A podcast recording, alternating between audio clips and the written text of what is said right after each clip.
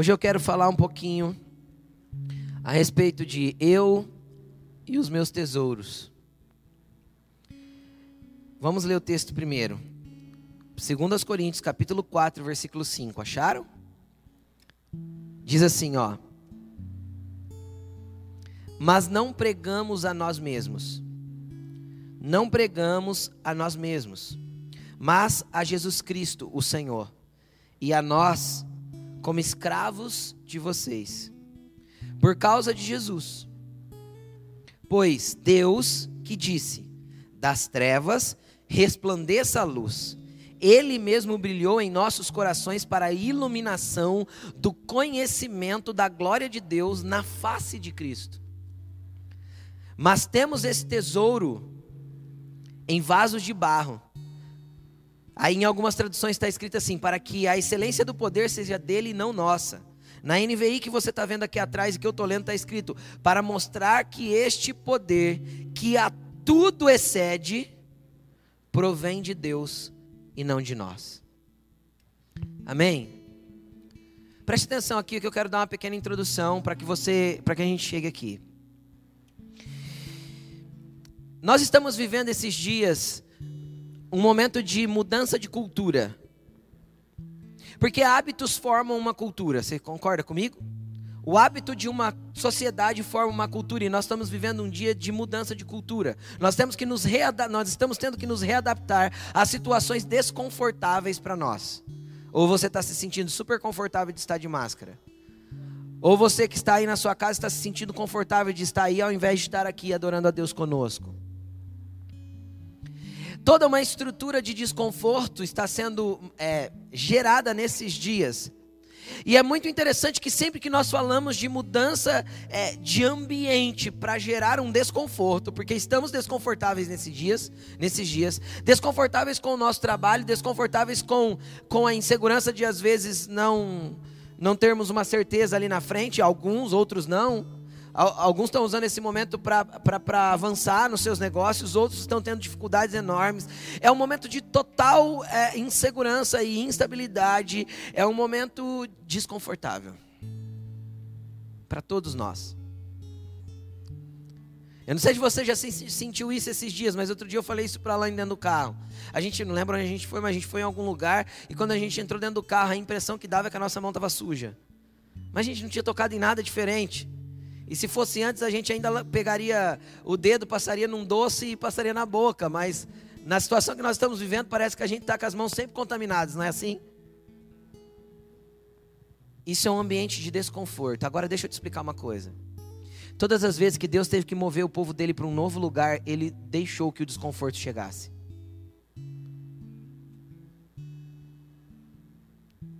Todas as vezes que Deus queria mover o povo dele para um outro para uma, uma, outra situação, ele permitiu que o desconforto chegasse. Deixa eu te explicar algumas coisas, vou te mostrar isso num panorama bíblico bem rápido. Se você não conhece toda a Bíblia, você vai saber de algumas histórias e você vai entender, pelo menos de forma básica, o que eu estou querendo dizer. Quando Deus tinha que tirar o povo do Egito, a Bíblia diz que ele deixou Faraó aumentar a carga do povo e deixar o povo gemer na sua escravidão. Teve que haver um desconforto completo para que ele pudesse mover o povo para um novo lugar. Quando Deus teve que introduzir o povo na terra prometida, ele teve que deixar uma geração morrer no deserto, porque o povo não estava pronto, então ele teve que gerar todo um desconforto de viver 40 anos em cabanas, em tendas, para poder preparar um povo para acessar um outro lugar. Quem está entendendo o que eu estou falando? Quando Deus quis levantar em Israel um rei segundo o coração dele, um rei que ele escolheu, ele teve que deixar um rei iníquo governar por quase 40 anos. Para a hora que o dele se levantasse, o povo olhasse e falava, esse foi, falasse, esse foi Deus que escolheu. Ele não tem altura, não tem aparência, não é da estatura de um rei, ele não é o, o, o, o biotipo ideal para um rei, mas ele é o rei que o pai escolheu. Quando Jesus foi levado para o céu, antes dele ser assunto ao céu, levado para o céu, ele deu duas orientações. Uma está no final do livro de Lucas e a outra está em Atos 1,8. A do final do livro de Lucas, ele falou assim: ó, fiquem em Jerusalém, até que. E até que significa que quando que acabou. Quem concorda comigo? Até que ele está dando uma, um prazo limite, sim ou não? Fiquem em Jerusalém até que do alto sejais revestidos de poder. Fiquem até este momento do revestimento de poder. Após isso, não fiquem mais. O até que mostra que tinha uma data limite. Estão comigo? E Atos 1,8 ele fala assim: ó, vocês receberão poder. Vocês serão minhas testemunhas a gente fugiu o versículo, gente. Coloca um Atos, Atos 1,8 aqui para mim, Isa, que o, versículo fugiu da cabeça. Mas, lembrei, recebereis o poder ao descer sobre vós o Espírito Santo, e vocês serão minhas testemunhas em Jerusalém, Judéia, Samaria e até os confins da terra. Então, se ele falou para ficar em Jerusalém até que, deveria começar em Jerusalém e se expandir. Agora vem comigo, eu estou criando um panorama aqui para você entender. A igreja não saiu de Jerusalém. Se você ler o livro de Atos, você vai entender que, segundo ali, se a gente linkar alguns prazos e algumas histórias, a gente vai ver que por volta de seis anos, seis anos, não falando de seis dias, estou falando de seis anos, só existia igreja de Jesus Cristo em Jerusalém. Eles não foram. Mas a ordem era até que fossem revestidos. A ordem era vão. Vão. Eles não foram. Então o que que Deus cria? A perseguição que ocorreu nos dias de Estevão. Quem lembra de, de, falar isso? Seis anos mais tarde, Deus permite uma perseguição terrível. E a Bíblia diz que eles se espalharam. Foi nessa ocasião que o evangelho chegou em Antioquia, a primeira cidade não judaica a ser evangelizada. Que era a vontade de Deus até os confins da terra. Agora Deus teve que criar o desconforto de uma perseguição para a igreja se mover. Deus teve que criar o desconforto de uma escravidão para poder libertar um povo para eles estarem prontos para sair do Egito. Eu escutei o pastor Célio falando algo esses dias numa live que ele estava fazendo. E ele comentou o seguinte: ele falou assim: ó, será que todos os cidadãos do Egito, hebreus do Egito, quando Moisés chegou e falou assim: passem o sangue no umbrais da porta e comam um cordeiro com a roupa pronta, com o cajado na mão, com a mala toda arrumada, ele não falou isso? Falou. Mas passem o sangue do cordeiro na porta, no, nos portais, nos batentes da porta, porque quando o anjo da morte passar e ver o sangue, não vai entrar. Eu duvido que não tenha pessoas, não tinham pessoas ali incrédulas ou céticas que disseram: Ah, sangue no batente da porta? Mas se um na casa creu e um na casa passou o sangue, e um na casa entendeu o que Deus está fazendo nesses dias, e se você é o da tua casa que está entendendo o que Deus está movendo na igreja nesses dias e o que Ele está querendo gerar na igreja nesses dias, então eu vou te falar: algo novo está por vir, algo maior está por vir. Toda transição demanda de desconforto, e o desconforto que estamos vendo esses dias é porque Deus está querendo que nós nos movamos em algumas coisas que estamos estagnados em não nos mover. E aí, o que, que eles fizeram quando eles foram perseguidos e se moveram. É interessante que a gente vai ver essa frase no livro de Atos pelo menos duas ou três vezes, ou mais de três vezes. E eu gostaria que você lesse Atos essa semana. Leia mesmo, entenda o que estava acontecendo ali. Leia mastigando mesmo, não leia só para entender a história, vai, vai, vai meditando sobre o que está escrito ali. E a Bíblia diz várias vezes assim: ó, que por onde eles iam, eles anunciavam o Evangelho. Por onde eles iam, eles não deixavam de pregar a mensagem desta nova vida. Por onde eles iam, eles não deixavam de anunciar sobre o autor da vida.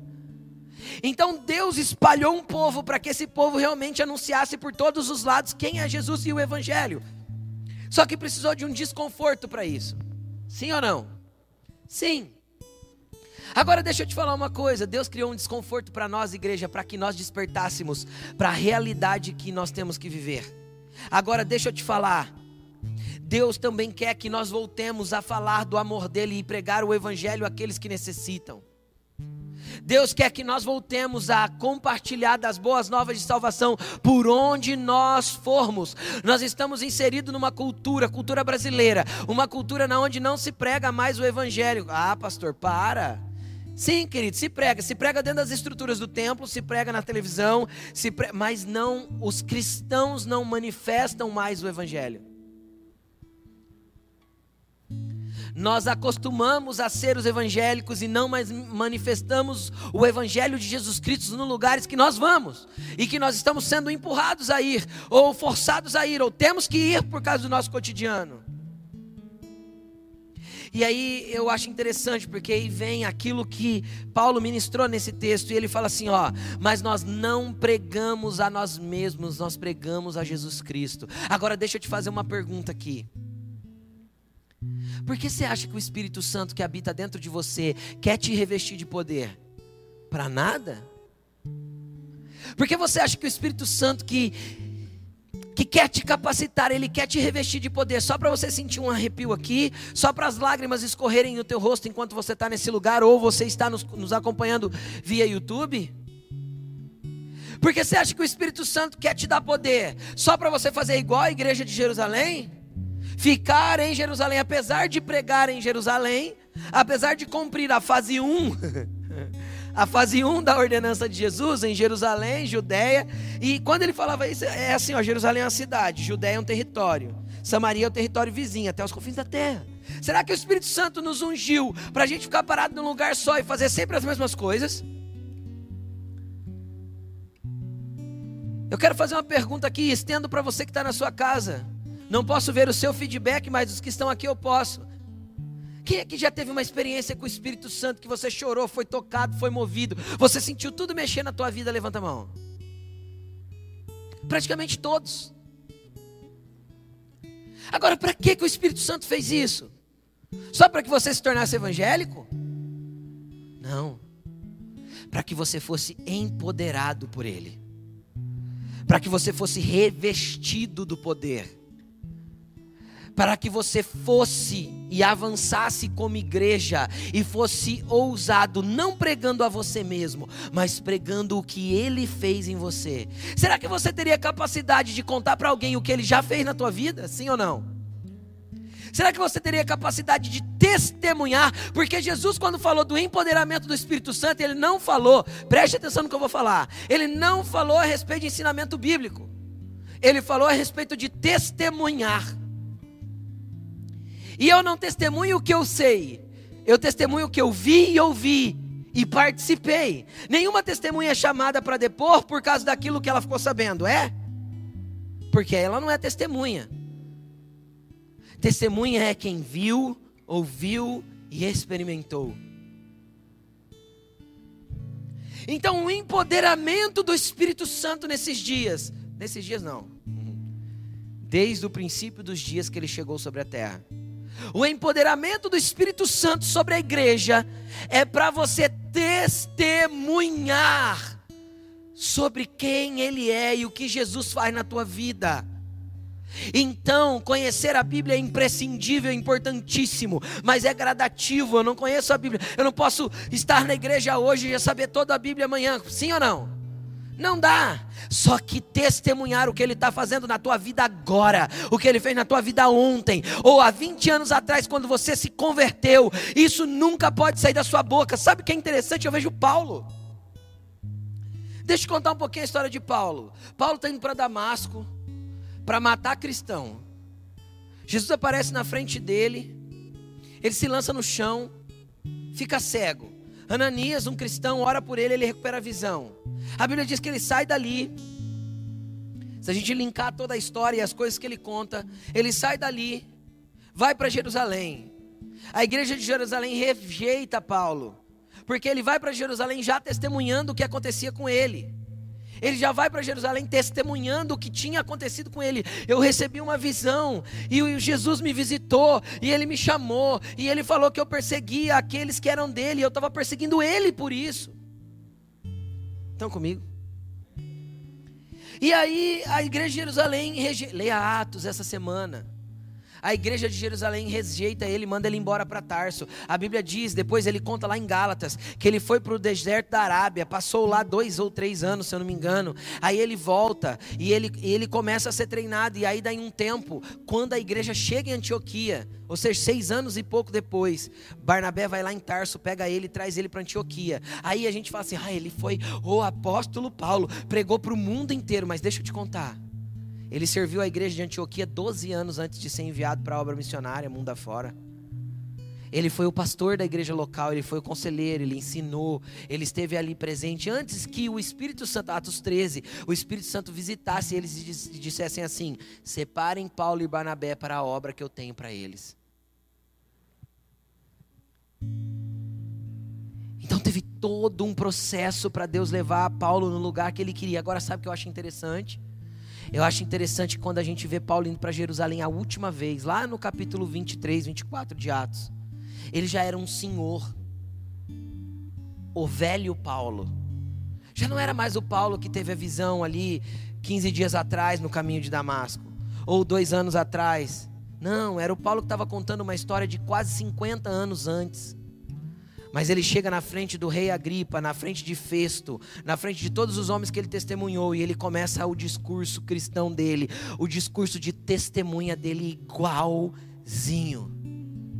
Um dia estava indo para Damasco, com cartas dos principais da sinagoga para matar os cristãos, mas de repente uma luz veio do céu, se colocou na minha frente. Era o filho de Deus e ele me salvou. E eu não vou calar minha boca, eu não vou deixar de testemunhar, porque eu fui revestido do poder para ser testemunha. Ah, mas essa história, Paulo, é de 50 anos atrás. É a história de Paulo. E isso não muda. A experiência que o Espírito Santo te deu serve para quê? Oh, Jesus! Que, que servem as experiências que o Espírito Santo já te deu? Para você ficar calado, guardar para você, deitar na sua cama e falar assim: obrigado, Espírito Santo. É para Deus catar o poder que está aí dentro, porque está aí dentro. Ele falou assim: Eu não deixarei vocês órfãos, eu vou, mas o Espírito Santo vai vir e estarei com vocês todos os dias até a consumação dos séculos. Jesus está com a gente todo dia, o Espírito Santo está inserido no teu interior, você já está revestido do poder. Nós só somos tímidos, medrosos e não pregamos a Jesus. E Paulo falou: Nós não pregamos a nós mesmos. Versículo 5: Mas a Jesus Cristo, o Senhor. Qual foi a última vez que você testemunhou e que você pregou a Jesus Cristo, teu Senhor? Foi a última vez que você falou dele para alguém? Ah, será que Deus não está colocando a igreja no incômodo agora para ver se ela desperta para uma realidade? Será que Deus não está nos incomodando tanto na nossa cultura, na nossa rotina, nos nossos hábitos, para ver se a gente desperta para algo? E ele fala assim: olha que interessante. Ele fala assim: nós pregamos a Jesus e não a nós mesmos e a nós, como servos de vocês ou como escravos de vocês, é a mesma coisa. Então presta atenção: você quer ser a testemunha de Jesus? Entenda que você tem que falar dele e testemunhar as experiências com ele. A partir do momento que eu entendo que, como ser, sou servo de vocês. A partir do momento que você entende que você, como pessoa, é servo de quem está próximo a você. Quando a gente fala de amar, para quem não fez a, o Integra ainda, a nossa aula de integração, nós temos valores nesta casa e nós não conseguimos ainda, nem principalmente financeiramente, ainda para organizar, mas nós vamos ter isso escrito nas paredes por aí. É que não deu para fazer tudo ainda. Mas nós temos valores nesta, nesta casa e a gente, a gente diz que o principal valor nosso está pautado no amor de Deus, porque é o que eu falei no início. O primeiro entendimento que eu tenho que ter sobre o amor de Deus é que Ele me ama. Se eu não receber esse amor, eu nunca serei capacitado pelo poder. O segundo tópico ali dos nossos valores diz que eu preciso amar de volta a Deus, porque é isso que o mandamento principal que Jesus falou que, que era o principal mandamento da lei tinha que acontecer. Eu, eu recebo esse amor e eu amo Ele de volta. E como eu amo Ele, adorando, me rendendo, deixando Ele me usar. Só que aí o próximo tópico ali dos nossos valores diz que eu devo derramar esse amor sobre o próximo. Agora, se eu não aprender a servir as pessoas, eu não sei o que é amar. E se eu não amar, eu não sei o que é servir as pessoas. E nós temos que aprender a ser servos. E isso é algo que Deus está ministrando muito no meu coração. Está aqui minha esposa que é testemunha. E é interessante, ontem eu estava. Que dia eu fui no açougue para você? Ontem? Ou sexta? Ontem, né? Foi ontem. Ontem eu fui no açougue. E ela nem sabe disso que eu não contei, não lembrei de contar. Ontem eu fui no açougue e. E uma senhorinha, na hora que eu estava saindo do açougue, uma senhorinha chegou em mim e perguntou para mim assim: Você sabe onde tem outro açougue por aqui? Porque a carne que eu vim buscar, ela falou a carne na hora, não me lembro. A carne que eu vim buscar, ela falou, né? A carne tal não tem aqui. Eu, eu queria pegar essa carne. Aí eu expliquei para ela dois açougues em direções opostas, da onde a gente estava, do açougue que a gente estava. E fui pro meu carro. A hora que eu montei no meu carro, obviamente, né?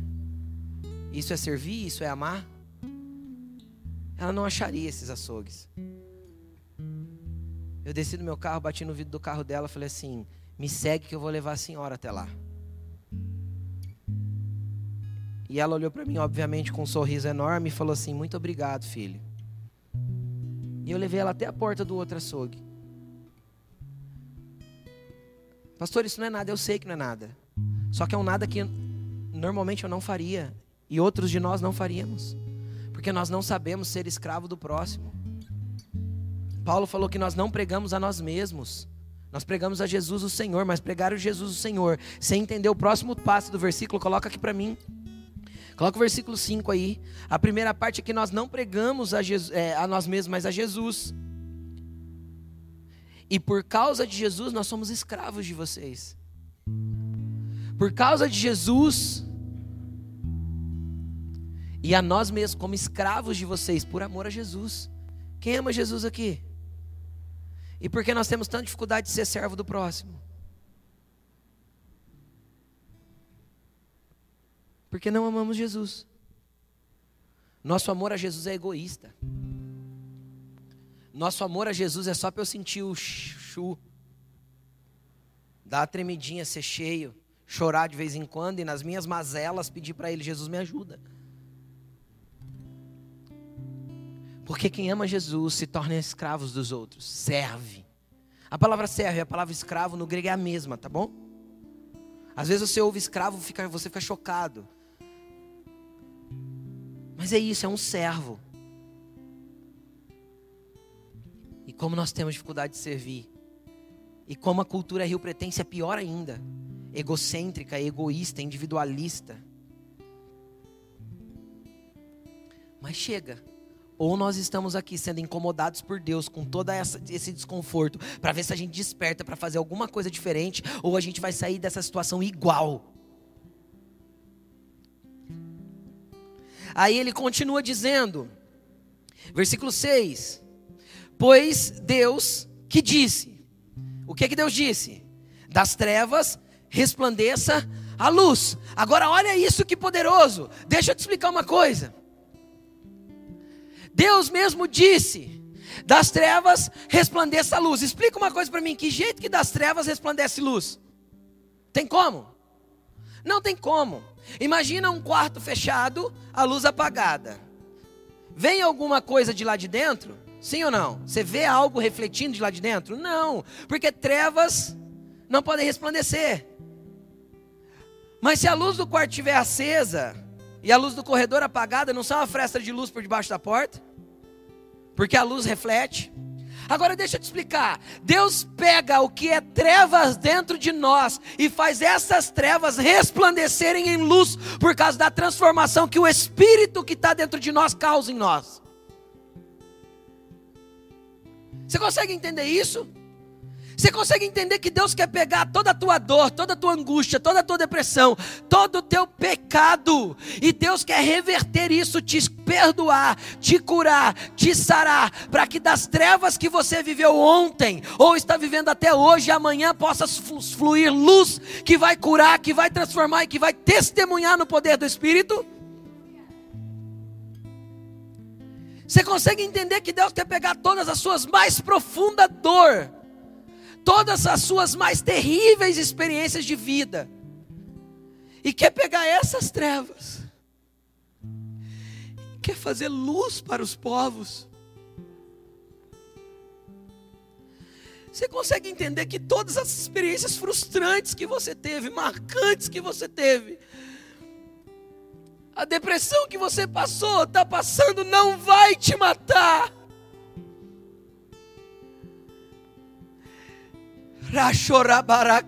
Ela vai se tornar luz para testemunhar a muitos o poder do Altíssimo mexendo com o teu interior, mudando você.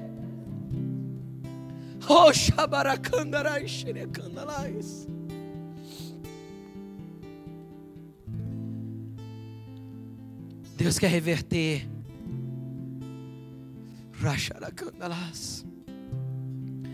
Deus quer reverter teu egoísmo em servidão. Deus quer transformar a as trevas do teu egoísmo em servidão. Deus quer transformar até as trevas da tua pornografia em cura para aqueles que estão presos nesse ambiente. Deus quer transformar as trevas da tua mentira numa verdade que Ele estabeleceu dentro de você e brilha para os outros. Deus quer transformar a nossa essência para que nós sejamos testemunhas em poder e no poder do Espírito daquilo que Ele fez e está fazendo em nós. E essa transformação, querido, não vai ser do dia para a noite, não vai ser num estalo de dedos. Vou voltar a falar do apóstolo Paulo, leia Atos. Vou voltar a falar do apóstolo Paulo. Ele demorou ao todo mais ou menos 16 anos para ele chegar no, perto do lugar que Deus queria que ele tivesse. Quando Deus fala assim: separe Paulo e Barnabé para a obra que eu tenho para eles. Pelas contas que a gente faz ali, dá entre 15 e 16 anos.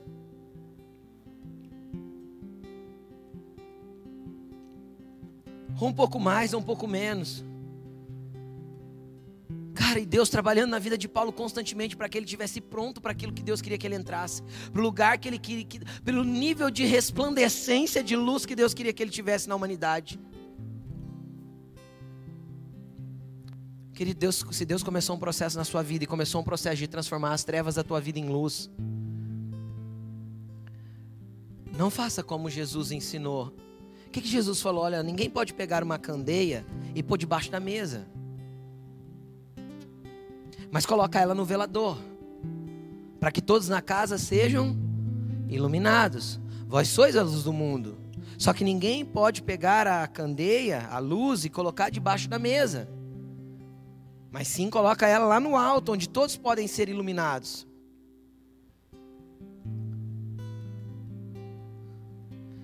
Então, Jesus, querido, Ele quer que você brilhe. Só que muitas vezes você pega a luz que foi colocada dentro de você e as trevas que foi transformada em luz e você esconde debaixo da mesa, transformando essas luz, essa luz em trevas de novo. E nós somos especialistas em pegar a cura de Jesus e transformar em dor de novo. Voltar para o pecado. Jesus falou assim: os olhos são a candeia do corpo. Só que se seus olhos forem trevas, quão grandes são as trevas que há dentro de você? Porque a gente tem a capacidade de pegar aquilo que era para iluminar e fazer se tornar trevas de novo com o pecado. Nós fazemos isso. E com isso deixamos de testemunhar. Com isso deixamos de brilhar. Com isso deixamos de ser luz. Mas incômodos virão.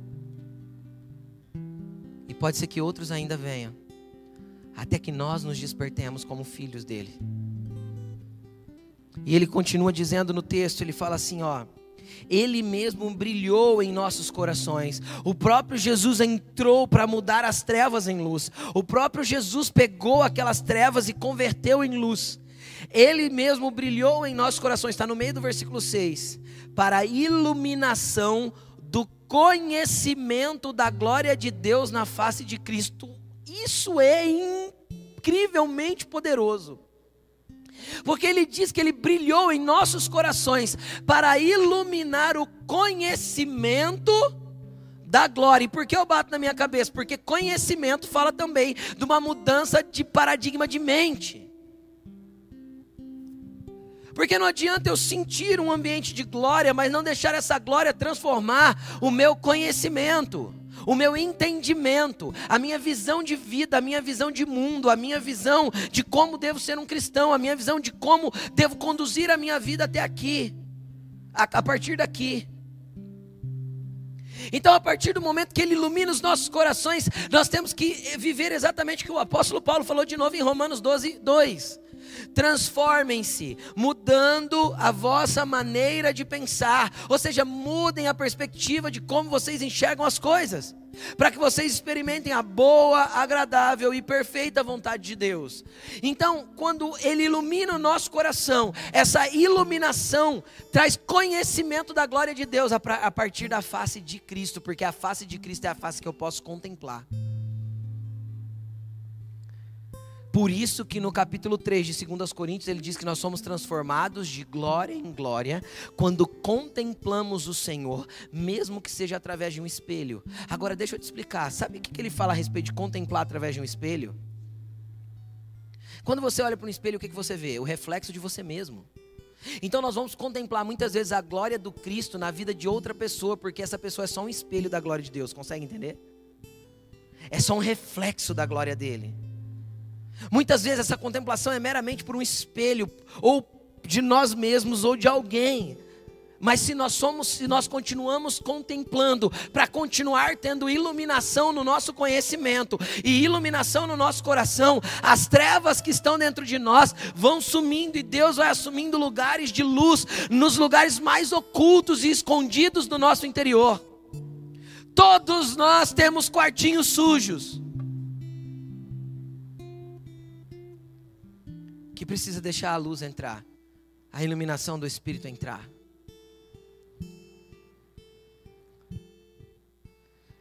E aí ele continua dizendo, versículo 7. Mas nós temos esse tesouro. Que tesouro ele está falando? O tesouro de tudo que ele acabou de explicar o tesouro da glória de Deus, de contemplar a face de Cristo, o tesouro de ser servo de todos e de pregar a Jesus Cristo, o tesouro de ser testemunho, o tesouro de ter o Espírito Santo poderoso dentro de nós, convertendo as nossas trevas em luz, para que testemunhemos com autoridade e poder sobre Cristo. Nós temos esse tesouro em vasos de barro para mostrar que este poder que a tudo excede, provém de Deus. Sabe quanto poder nós temos dentro de nós? Um poder que a tudo excede. Tudo excede.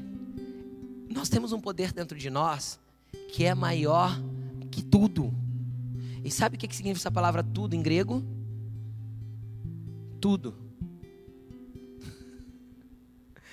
Porque tudo é tudo. Não existe tudo um pouco, tudo uma parte. Tudo é tudo. Sim ou não? Ninguém dá tudo só se reservando uma parte, dá?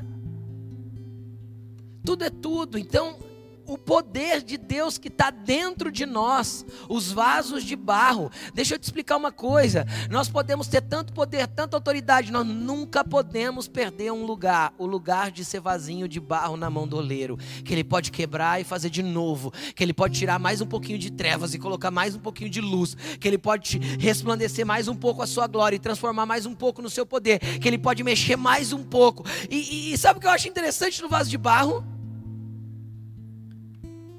Primeiro, se ele não for bem cuidado, ele quebra fácil. Sim ou não? Qualquer vaso de barro, qualquer tombinho quebra, sim ou não? Outra coisa, não tem beleza, né? E quantas vezes a gente tentou passar uma tintinha esmalte por fora para ver se a gente fica mais brilhosinho? Sabe como que Deus te enxerga ainda? Me enxerga ainda? Barro. barro, barro barro. Ou eu entendo que sou barro, mas que eu tenho uma essência tão poderosa dentro de mim, que é acima de tudo na terra.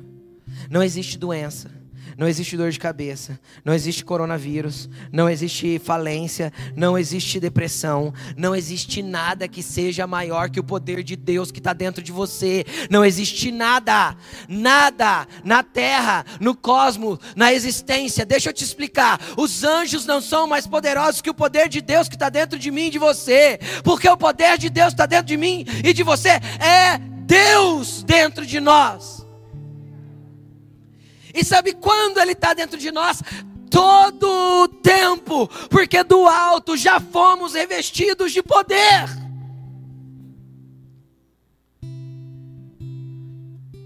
A excelência do poder é dele, a plenitude máxima do poder é ele, mas os vasos somos nós. Aí sabe o que eu acho interessante? Quem lembra quando Jesus entrou no templo com um chicote, fez um chicote e saiu dando chicotada em tudo lá? E aí de vez em quando você ouve um pregador falar assim: tá vendo? Jesus não queria comércio dentro do templo. Quem já ouviu isso? Sim ou não? Então deixa eu te explicar. Se Jesus era o ministro de uma nova aliança, quem está comigo? Jesus estava pregando a velha aliança ou ele estava construindo uma nova aliança com o seu povo? O que significa o templo na nova aliança? Quem é o templo na nova aliança? Quem é o templo na nova aliança? Então o que, que Jesus estava fazendo ali profeticamente? Nem que for necessário usar um chicote, eu vou te limpar. Nem que for necessário entrar com um chicote, eu vou te limpar, porque eu quero a minha casa de oração, o meu lugar de relacionamento, pronto para receber o meu poder com toda a violência e muito maior do que o que aconteceu aqui no templo, porque agora o véu se rasgou. Antes uma cortina tampava a glória de Deus, que era a arca, que ficava atrás do véu. Aí Jesus morre na cruz e o véu do templo se rasga de alto e baixo. Sabe para quê? Para expor que atrás daquele templo já não havia mais poder, porque a arca já não estava mais lá nos dias de Jesus, mas que esse poder seria transferido por verdadeiro templo. Eu e você, você precisa ser limpo, as suas trevas precisam ser convertidas em luz, as minhas também, para que nós possamos ser a essência desse poder de Deus caminhando sobre a terra. Aí eu fico pensando, Deus olhando do alto, cara, e vê um tanto de pessoas dessa, e eu fico imaginando o que, que nós não poderíamos fazer se nós usássemos esse poder. Ai, meu Deus do céu, como nós somos tímidos como nós não entendemos, como nós não praticamos.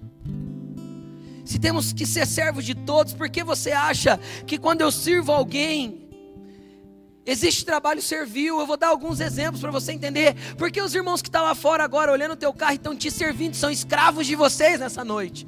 Gratuitamente, fazem por amor.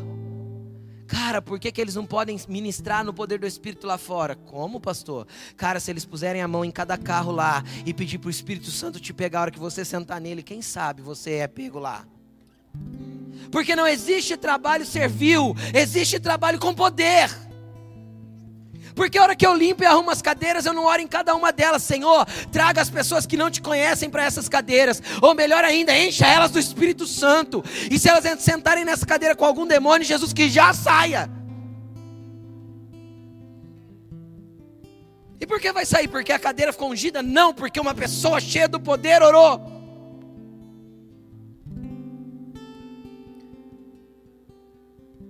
E assim nós aprendemos a arrumar um monte de desculpas para não usar o poder de Deus. Quando alguém está com dor de cabeça, a gente oferece a Nesaldina antes da oração. Sim ou não? Se o filho está com febre, a gente dá o magnopirol antes da oração, o Tilenol antes da oração. Toma aqui, filho. Aí o filho tomou, Senhor, em nome de. Não, aí você já deu o remédio. E eu não sou contra remédio, a Alaine sabe. Mas, por que nós não oramos? Porque nós criamos uma sociedade que cada vez depende menos do poder de Deus. E eu deixa eu te falar. Deus quer te encher do poder dele. E Deus quer que você manifeste esse poder, só você só precisa entender que é vaso de barro. Para a gente fechar a palavra, porque eu já estou extrapolando o horário.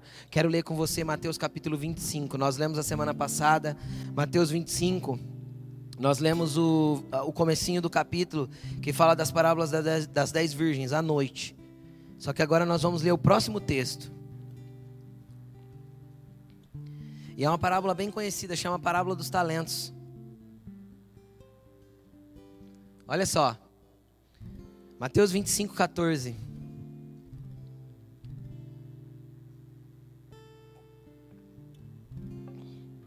E também será como um homem, que ao sair de viagem chamou seus servos e confiou-lhes os seus bens. A um deu cinco talentos, a outro dois, a outro um cada um de acordo com a sua capacidade. Deixa eu te explicar uma coisa. Nós não acabamos de ler que o poder de Deus é o tesouro que está guardado dentro de nós. Aqui fala que ele distribuiu os bens dele conforme a capacidade de cada servo. Então pode ser que tenha um servo que tem mais aptidões, mais talentos, mais ousadia no seu poder e outros menos. E não tem problema, o céu nunca se importou com isso. O céu se importa com servos que vão e testemunham. Não interessa o tamanho da tua habilidade. Porque o Espírito que mora aí dentro é o mesmo. A excelência do poder continua sendo de Deus e não nossa. E ele diz que ele distribuiu esses talentos. E continua dizendo assim: Em seguida ele partiu para uma viagem. O que havia recebido cinco talentos saiu imediatamente. Saiu imediatamente. Quem recebe poder de Deus, querido, ou sai imediatamente, ou está negligenciando. Saiu imediatamente, aplicou-os e ganhou outros cinco. Também o que tinha dois talentos ganhou outros dois. Mas o que tinha recebido um talento saiu, cavou um buraco no chão escondeu o dinheiro do seu senhor. Depois de muito tempo, depois de muito tempo, o senhor daqueles servos voltou e acertou as contas com eles. O que tinha recebido cinco talentos trouxe outros cinco e disse: Senhor, o senhor me confiou cinco talentos, veja, ganhei mais cinco. O Senhor respondeu: Muito bem, servo bom e fiel. Você foi fiel no pouco, eu o porei sobre muito. Venha, participe da alegria do seu Senhor. Veio também o que tinha recebido dois talentos. O Senhor me confiou dois talentos, veja, eu ganhei mais dois. O Senhor respondeu: Muito bem, servo bom e fiel. Você foi fiel no pouco, o porei sobre muito. Venha, participe da alegria do seu Senhor. Veio, porém, por fim veio o que tinha recebido um talento e disse: Eu sabia que o Senhor é um homem severo, que colhe onde não plantou, junto onde não semeou, por isso tive medo e saí e escondi o seu talento no chão. Veja, aqui está o que lhe pertence. O Senhor respondeu: Servo mau e negligente. Você sabia que colhe onde não plantei, ajunto onde não semeei. Então deveria ter confiado meu dinheiro aos banqueiros para que quando eu voltasse, o recebesse de volta com juros. Tirem o talento dele e entregue ao que tem dez, pois quem a quem tem mais será dado e terá em grande quantidade, mas quem não tem, até o que tem lhe será tirado. Lancem esse servo inútil para fora, onde há trevas, choro e ranger de dentes. Querido, deixa eu te explicar uma coisa. Se o poder de Deus é depositado em vasos e nós somos esses vasos que temos que ser usados por Deus, quando nós negligenciamos esse valor que foi depositado dentro de nós, quando nós sentimos medo. Lembra que a diferença do temor e do medo que a Alaine explicou? A Alaine explicou que às vezes as pessoas sentem medo de Deus, mas cara, temor vai é muito diferente disso. Quem tem medo se esconde, quem tem temor vai em frente e faz multiplicar o que está aqui dentro. Cara, quantas vidas você poderia multiplicar distribuindo o que você tem dentro de você? Quantas pessoas você poderia tocar distribuindo o que você tem dentro de você? Compartilhando e testemunhando o que Deus está fazendo na tua vida? Quantas vidas você poderia tocar? Quantas pessoas poderiam ser curadas, movidas, restauradas? Quantas trevas poderiam ser convertidas em luz se nós servíssemos? Só que a gente fica com o dinheirinho na mão, ai Jesus, eu recebi um só. Vou guardar aqui, quando o Senhor voltar, eu te devolvo. Cara, devolver você até vai, mas você não vai ficar com ele. Pelo menos é isso que minha Bíblia diz.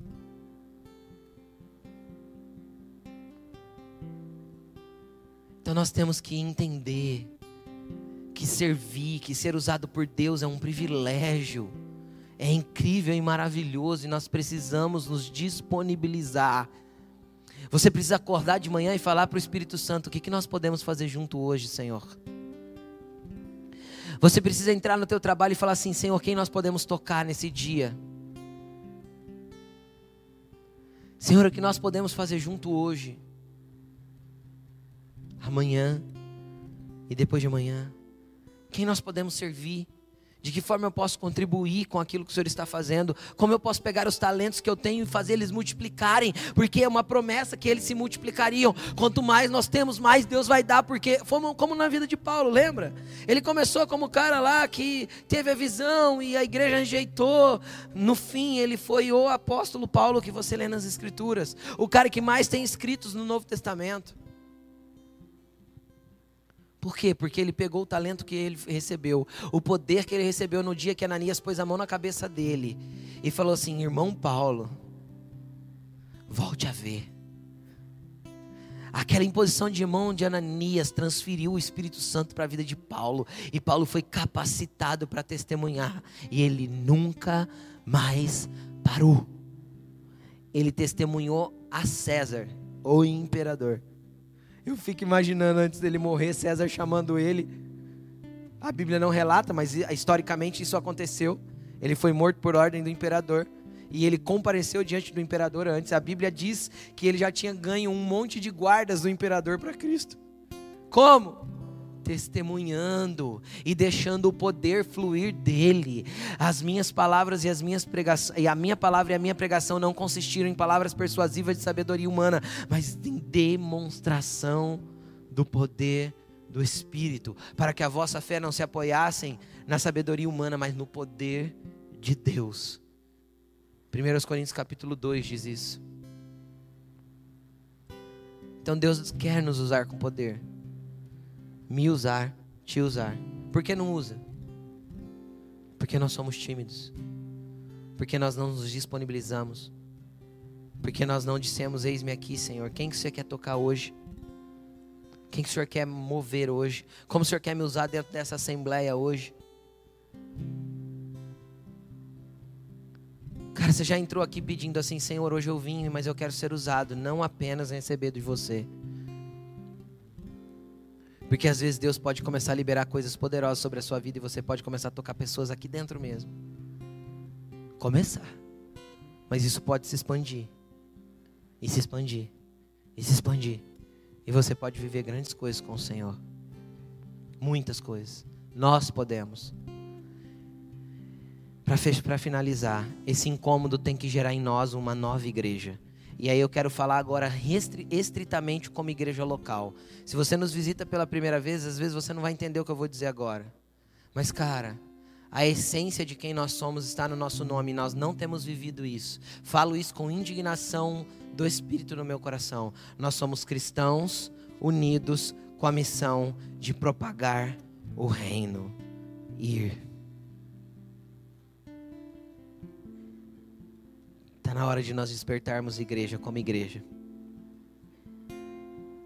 Está na hora de nós despertarmos como igreja, igreja.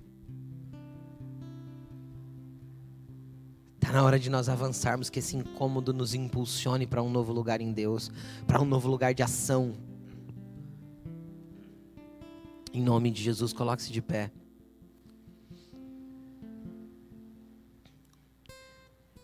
E eu quero que você comece essa oração agora, pedindo perdão. Perdão por quê, pastor? Pelo tanto de vezes que você deixou o pecado te dominar. Se arrependendo pelo tanto de vezes que você disse não para aquilo que o Espírito Santo pediu para você fazer. Pelo tanto de vezes que você sabia que podia ser usado e você foi omisso, medroso, tímido. Não espere o grande dia para que o Senhor te chame de servo mau e negligente. Posicione-se hoje, use o poder que está dentro de você, porque Ele já tem convertido as suas trevas em luz, para brilhar sobre a vida de muitos. Então, Se você quiser, você que está na sua casa, coloque-se de pé também. Se você quiser dobrar o teu joelho, dobre o teu joelho. Se você quiser dobrar o teu joelho aqui, dobre o teu joelho. Só não deixe de se recolocar no lugar para ser usado por Deus nessa noite. Não dá mais para negligen nós negligenciarmos o nosso papel de igreja. Hoje o Espírito Santo quer fazer uma obra poderosa na tua vida. E que comece hoje. Que comece hoje, em nome de Jesus. Feche os seus olhos e comece a orar. Isso não depende de mim, isso depende de você, porque de mim eu preciso fazer. Se os talentos foi concedido a mim, a minha parte eu preciso fazer. E você precisa fazer a sua. Comece a orar, comece a falar com Ele.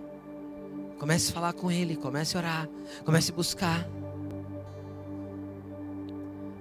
Comece a clamar no teu espírito, Senhor, me acorda, me ativa, me impulsiona. O Senhor diz para algumas pessoas aqui: renuncia às trevas do pecado, para que a luz possa resplandecer do teu interior. Renuncie às trevas do pecado. Nare chorabaraira candarás.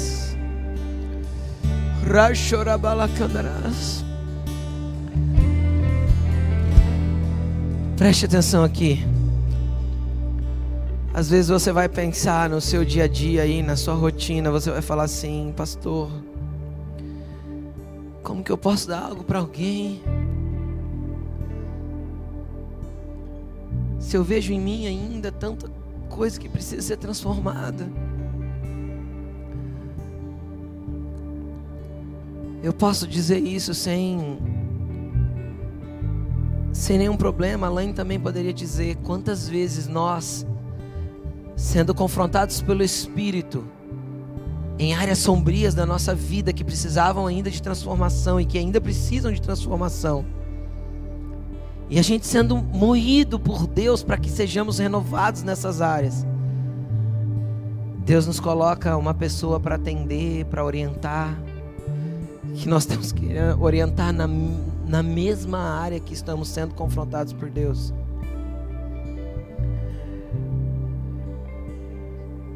Porque excelência não é o barro, excelência é o poder de Deus que está dentro. O barro vai continuar a ser transformado pelo oleiro constantemente até o fim da tua vida. Mas seja como Pedro e João na porta do templo: olha, eu não tenho prata, eu não tenho ouro, eu tenho pouco, mas o pouco que eu tenho eu te dou.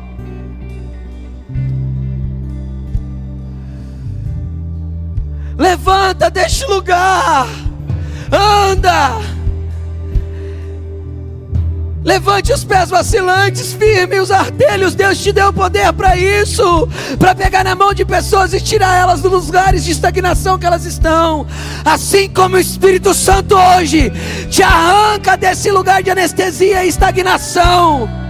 Em nome de Jesus.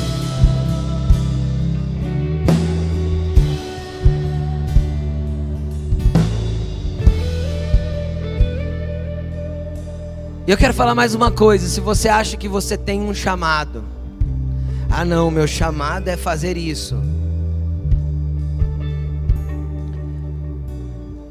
Tem gente que pensa que ser músico é chamado.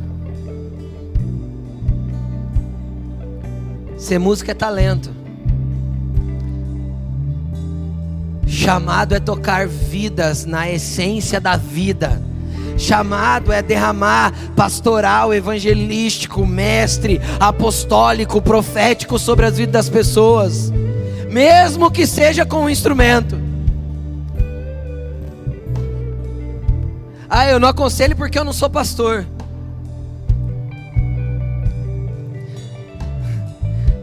Nós somos o que Deus quiser que somos no momento que Ele quiser que sejamos. Consegue entender? Se naquele momento Deixa eu te explicar uma coisa: se tem uma pessoa dentro de um poço, quem aqui é especialista em tirar gente dentro do poço? Levanta a mão. Ninguém, né? Então, porque tem alguém caído lá dentro, você vai falar, não é minha especialidade tirar ele de lá de dentro, então por isso eu não tiro? Não tem especialista nos reinos de, no reino de Deus, cara. Tem pessoas disponíveis. E aí os talentos vão se multiplicando e se multiplicando e se multiplicando. Vê a necessidade, vê o necessitado. Estenda as mãos. Seja usado, seja ousado, seja usado, seja ousado. Toda timidez saia em nome de Jesus. Toda estagnação saia em nome de Jesus toda morbidade espiritual saia em nome de Jesus. Aleluia, Jesus, aleluia. Adorado seja o teu nome, Jesus. Pode tomando seu lugar, querido, pode se sentando.